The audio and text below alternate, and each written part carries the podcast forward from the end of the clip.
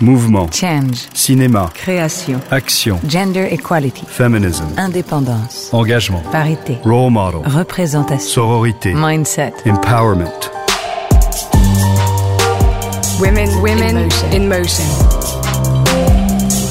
Être critique de cinéma, c'est avoir une admiration folle pour le cinéma et essayer de faire partager cette admiration au plus grand nombre. Elles sont productrices, agents, directrices de casting, dirigeantes d'une grande société de production ou encore critiques de cinéma. Elles contribuent chaque jour, à leur manière, à cette grande aventure collective qu'est le 7e art. À l'occasion de cette deuxième série de podcasts, nous vous entraînons à la découverte de cinq de ces femmes. Leur parcours, leur profession bien sûr, mais aussi leur personnalité et leur façon d'envisager et de regarder le cinéma aujourd'hui. C'est tout l'enjeu de Woman in Motion, programme lancé en 2015 par Kering et qui vise à mettre en lumière les femmes du 7e art devant et derrière la caméra. Partons aujourd'hui à la rencontre de Guillemette Odissino. Elle est critique de cinéma à Télérama depuis presque 20 ans. On écoute également ses engouements, ses coups de gueule, Guillemette a le son chaud et l'enthousiasme contagieux, dans Le Cercle, sur Canal+, ou encore sur les ondes de France Inter. C'est non pas une des seules, mais une des rares critiques femmes, puisque ce métier, tout comme la cinéphilie, s'est construit et constitué de manière très masculine. Pouvoir porter un regard différent sur les films, c'est un enjeu de taille, à l'heure où l'on parle de déconstruction des regards justement, où l'on parle de female gaze, soit un regard féminin, en opposition au male gaze, qui dominait jusqu'alors. On va en parler longuement au cours de ce podcast, mais tout d'abord, retour sur son parcours et ses débuts en tant que critique de cinéma. Trouver sa place. Été une provinciale, j'ai fait une maîtrise en psychologie, après j'ai dû gagner ma vie euh, en faisant plein de petits trucs. Un peu comme quand on voit les, les CV des acteurs américains qui ont travaillé sur les docks, euh, qui ont vendu des jeans ou qui ont fait euh, des les marchés, etc. Moi, j'ai fait pas mal de choses et euh, l'une de mes professions, c'était cambiste. hein. Je tenais un bureau de change. Je, À je- Nice? Oui, j'ai changé des devises. C'était même avant l'euro. Ce qui donne à peu près mon âge. Et, et en fait, je suis, euh, je suis montée à Paris, comme euh, tout provincial dit. Et ma passion du cinéma m'a rattrapée. J'étais cinéphile depuis que je crois que je savais ramper derrière le canapé pour regarder en douce le cinéma de minuit ou, ou le Votre, votre famille était cinéphile ou c'était euh, la télévision et, Non, euh, ils étaient très cultivés dans d'autres domaines et je crois qu'ils m'ont gentiment laissé le cinéma. Et, euh, et donc quand j'arrive à Paris, je fais une chose folle, j'écris une lettre. Évidemment, je mets pas mon CV dedans puisque je n'avais absolument fait aucune étude ni de journalisme ni de fac de cinéma, mais j'écris une lettre à Télérama, une lettre assez marrante en leur disant j'ai 30 ans et je faire un stage chez vous. Et ben étrangement, on me répond. On me répond vous êtes complètement dingue, c'est marrant on va vous rencontrer juste pour le principe. Et en fait, cette rencontre, euh, j'ai obtenu euh, miraculeusement un stage d'observation. Alors, en promettant de pas me casser la gueule dans les escaliers, parce qu'une stagiaire de 30 ans, ça n'a pas d'assurance, hein, ça n'existe pas. hein. je suis d'abord euh, venue en stage d'observation, et puis, comme je traînais dans un coin, on m'a fait écrire une première critique, et puis une deuxième. Et donc après, j'ai commencé à piger pour le journal, et puis après, on m'a accordé un CDD. Et après, j'ai eu un CDI. Et j'en fait, du premier jour où je suis rentrée dans ce journal, je n'en suis jamais sortie. Et quand vous disiez je suis montée à Paris rattrapée par ma, ma passion pour le cinéma, vous vous imaginiez directement euh, avoir cette place-là, c'est-à-dire écrire sur les films? C'était ça que vous vouliez, vous vouliez Oui. faire? Oui, ça c'était clair pour vous. Je voulais pouvoir admirer les films, mais de manière, disons, un peu publique. C'est-à-dire, je voulais partager mon admiration pour le cinéma. Et en fait, partager son admiration pour le cinéma, c'est... Il y a d'autres métiers, hein, ô combien, comme productrice ou... Parce que quand on, on monte des films, c'est bien qu'on on a envie de partager ce, Et de les faire cet naître, amour oui, et de oui. les faire paraître, de les faire naître. Mais une fois que les films sont, sont, ont vu le jour, il faut que des gens les regardent et disent au reste du monde, s'il te plaît, va voir ce film, fais-moi confiance. Et évidemment, quel plus beau métier que critique, et dans un média comme Télérama, qui quand même n'est pas un fanzine, hein, donc j'ai une chance folle, d'avoir comme ça une, euh, une tribune pour pouvoir dire euh, mon amour du cinéma et mon amour évidemment de certains films. Ce qui n'empêche que de temps en temps, j'écris aussi sur mon désamour. Alors vous avez 30 ans, vous intégrez la rédaction de Télérama, c'est super. Miraculeusement. Euh, vous découvrez aussi la vie d'une rédaction. Oui. Euh, c'est marrant une rédaction. C'est un milieu assez masculin et la, la critique de cinéma, c'est un milieu encore plus masculin. Alors vous, comment vous avez abordé ce milieu-là? Il y avait des femmes dans ce journal quand même déjà. Après, ce qu'on pourrait appeler la chefferie, disons tout tout tout ce qui était euh, décideur et particulièrement dans le service cinéma, c'était c'était que des garçons. Hmm. La cinéphilie, c'est quand même quelque Euh, chose qui est assez masculin traditionnellement. La cinéphilie est masculine. On a tous, enfin tous, en tout cas nous, les critiques de cinéma, cette vieille, euh, cette vieille image d'Épinal, c'est les cahiers du cinéma, des types avec des sacs à dos, avec les cheveux pas toujours très propres, euh, des rats de cinémathèque. Qui ont pas leur permis de conduire. Qui ont pas, mais, mais parce qu'ils sortent jamais de Paris. enfin voilà, enfin, la campagne leur fait peur, ils sont allergiques à l'herbe comme Woody Allen, le verre les angoisse. Et, et donc oui, oui, il y a quand même cette image de, de, de critiques de cinéma cinéphiles très cahiers ou positifs qui ont euh, des tonnes de dossiers de presse dans le sac à dos euh, et qui vous disent à peine bonjour. Alors, moi je crois que j'ai eu la chance d'arriver alors que j'avais déjà 30 ans et que j'étais j'étais plus une jeune fille, enfin j'étais intimidable quand on se retrouve en face de grands critiques qu'on a lus auparavant ou euh, des garçons charmants comme Jean-Marc Lalanne euh, ou des grands timides qui en fait ne vous adressent pas la parole, mais c'est pas parce qu'ils vous méprisent, c'est parce qu'en fait ils ont aussi peur que vous avez peur. mais on se retrouve quand même au milieu de plein de mecs et le fait d'avoir déjà 30 ans, je pense quand même que ça m'a un peu aidé à passer outre cette timidité, outre euh, éventuellement le sexisme qui peut régner. J'ai fait comme si je ne m'en apercevais pas. Il m'est arrivé des millions de fois euh, où on me regardait comme si j'étais en fait l'assistante du service ou euh, la demoiselle qui devait porter des cafés. Il a fallu de temps en temps que lors d'une conversation où deux garçons discutaient entre eux et moi j'étais plantée à côté, mais vraiment telle une potiche, que je réussisse à placer une petite euh, saillie très cinéphile pour que soudainement on s'aperçoive de ma présence.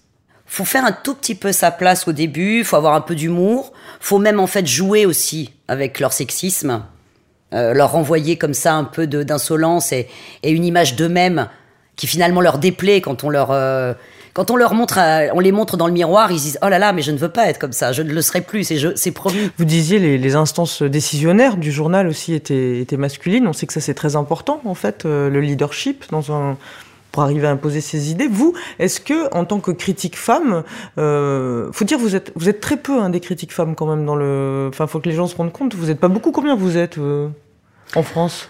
Les pures critiques de cinéma, enfin en tout cas les jeunes femmes qui ou, ou les plus vieilles femmes qui, qui s'occupent que de ça. Je me demande si c'est pas euh, ce, ce délicieux 23% euh, comme les cinéastes femmes ou euh, peut-être 30% mais pas plus. Je pense pas plus, pas plus. On peut vous embaucher comme comme critique, enfin comme journaliste femme, mais en termes justement salarial ou de statut, moi quand j'ai enfin signé mon CDI, et qu'on m'a proposé donc bah, un salaire. Parce qu'en tant que pigiste avant, donc pour expliquer, pigiste c'est on fait des papiers qui sont payés euh, en fait euh, les, les uns séparément des autres. On n'est pas, on n'a pas un salaire. On est payé au nombre de Mais- signes qu'on écrit. Voilà. Mais comme j'écrivais énormément, je gagnais très bien ma vie au début. Et après, donc, je suis embauchée en fait en tant que salarié.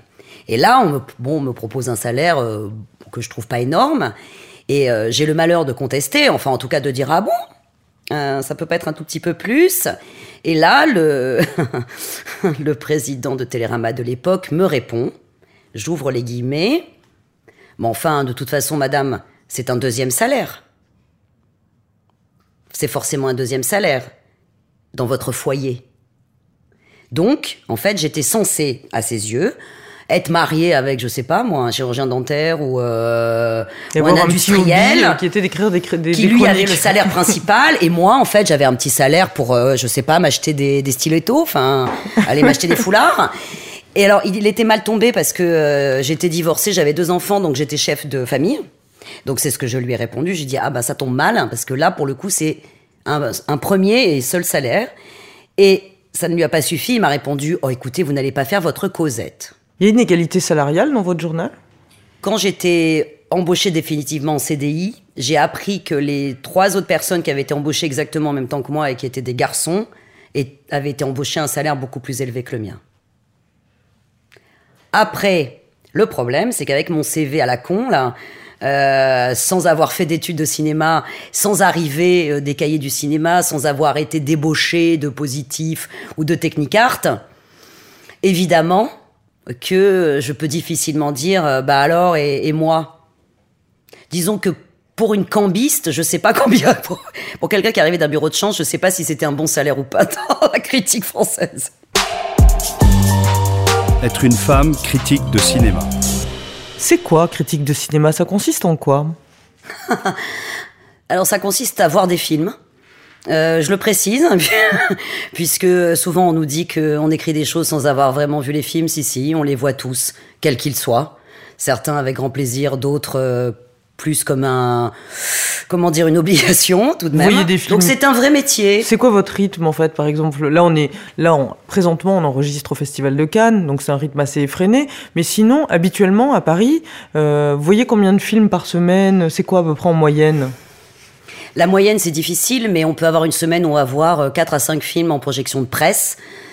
Donc, euh, pour expliquer, euh, ce sont des projections qui sont organisées uniquement pour, euh, pour nous, petits chanceux. Euh, donc, nous voyons les films entre euh, une semaine, trois semaines, mais peut-être même deux mois avant la sortie en salle. Euh, mais aussi, euh, on va recevoir des liens d'une ressortie, d'un classique.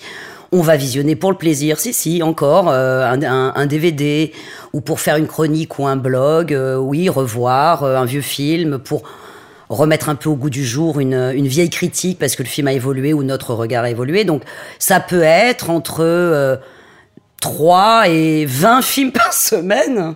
François Truffaut le disait, hein, le deuxième métier soi-disant le plus euh, le plus exercé au monde, c'est critique de cinéma. Tout le monde pense être critique de cinéma. C'est pas vrai.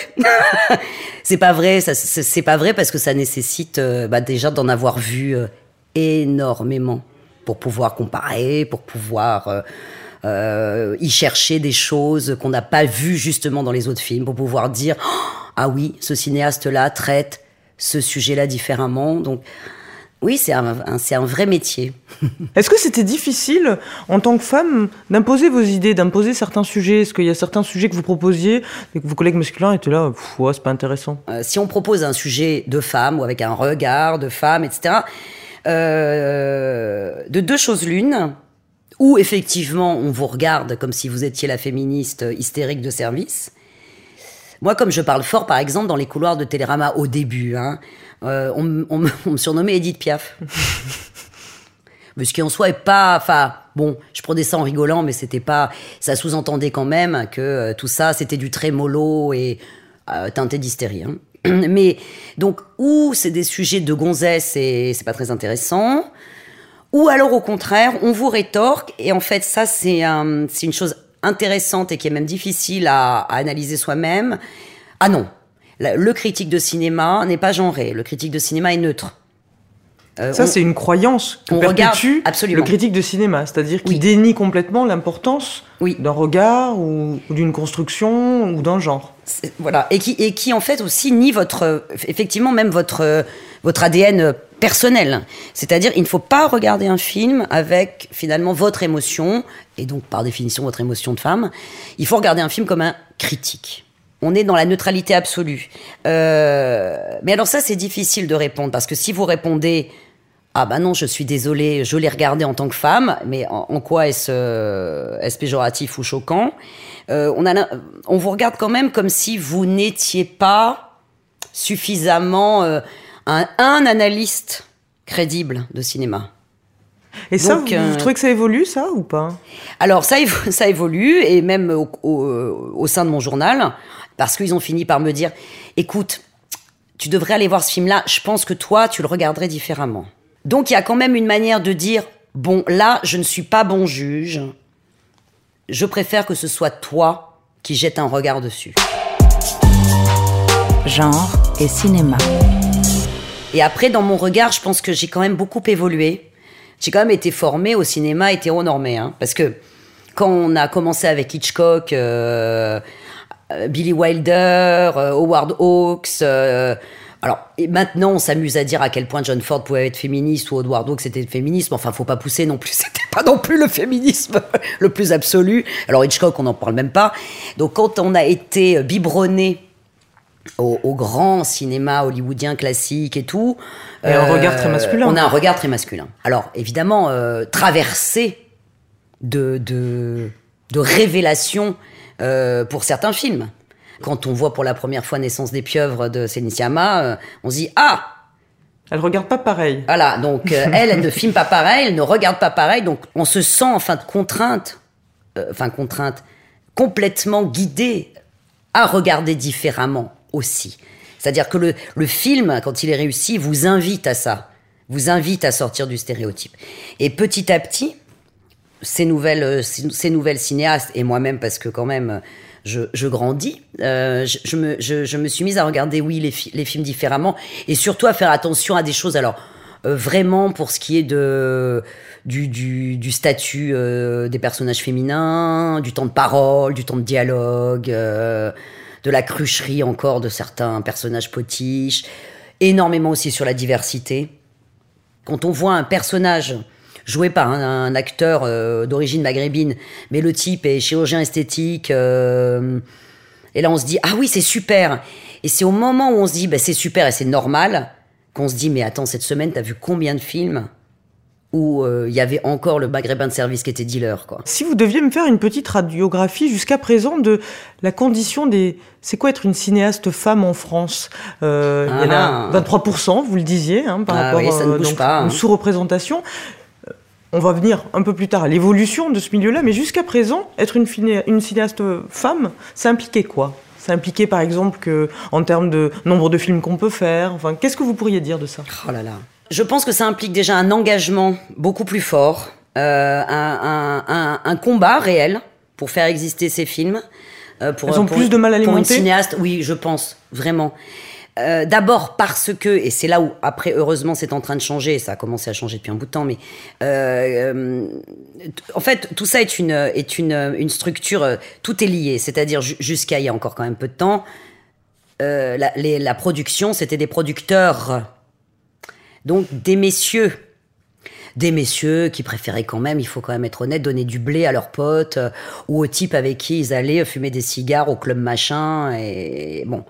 Donc, ils, avaient peu confiance euh, en certaines cinéastes euh, femmes, certaines réalisatrices, ou alors c'était toujours un peu des oboles.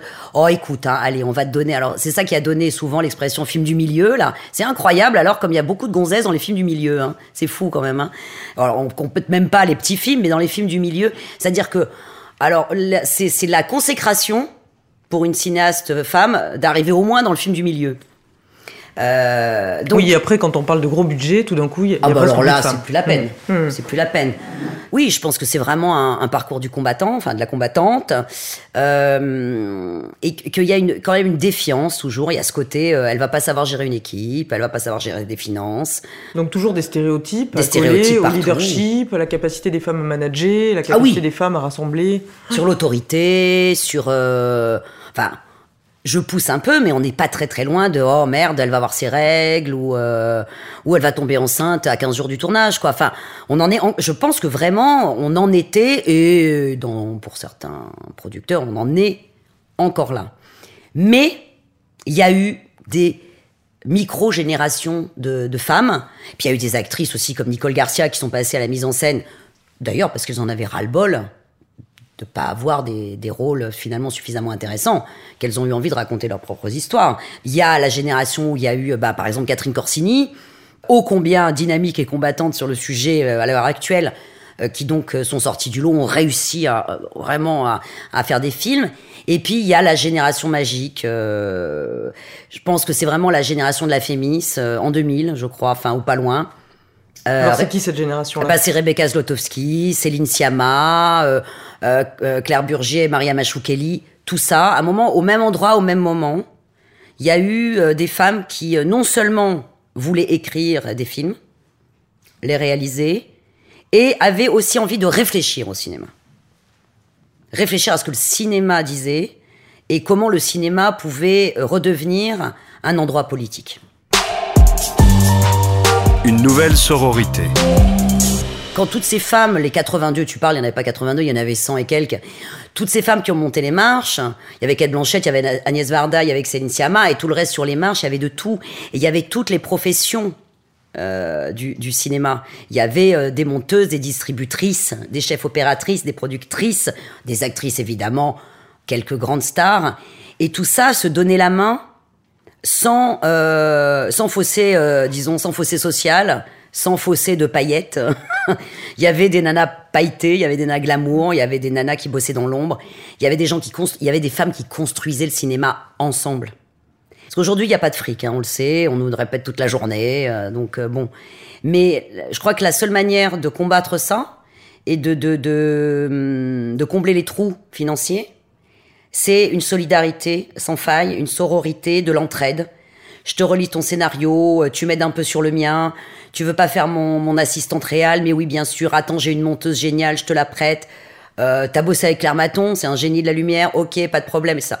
Et ça, cette entraide, ce refus de la concurrence, je pense que ça, c'est la nouvelle économie du cinéma aussi. Ça a été l'avantage pendant longtemps des hommes, et ça va devenir, je pense, leur, euh, leur problème, c'est que euh, la virilité est forcément concurrente. Et aujourd'hui, dans le milieu du cinéma, on peut plus se permettre. Et dans la presse non plus, d'ailleurs. Donc il faut, il, faut, il faut travailler ensemble. Quel conseil vous donneriez, Guillemette, à une jeune femme qui voudrait être critique de cinéma De. Bon, d'abord, de pas avoir peur. De se battre immédiatement. Alors, après, les armes, c'est au choix. Hein, ou avec une dose d'agressivité suffisante, ou avec une bonne dose d'humour et de dérision sur la moindre, le moindre petit indice sexiste dès le début. Comme ça, au moins, c'est bon, elle se fera plus emmerder. Euh, parce que moi, j'ai, je l'ai fait en douceur, un peu comme ça, euh, de l'intérieur, mais finalement, ça laisse des traces. D'y aller, de pas baisser la tête, welcome. Je pense que c'est le moment. De toute façon, c'est le moment de l'humour et, et une euh, un vrai courage et même une vraie fierté à, à regarder différemment, à le dire et à dire que c'est maintenant, que c'est ce regard-là maintenant. Il y a absolument plus d'obligation d'entrer dans la norme. C'est donc euh, liberté, quoi. Vraiment, liberté. Marche, jeune femme, marche sur les pieds des mecs, arrache-leur leur sac à dos, prends les dossiers de presse à l'intérieur, ça va aller. C'est la fin de ce podcast. J'espère qu'il vous aura plu, qu'il vous aura donné envie de réagir, d'échanger, de partager. N'hésitez pas à nous suivre et à nous écrire sur les réseaux sociaux de Kering sous le hashtag Women in Motion. Women, women in motion.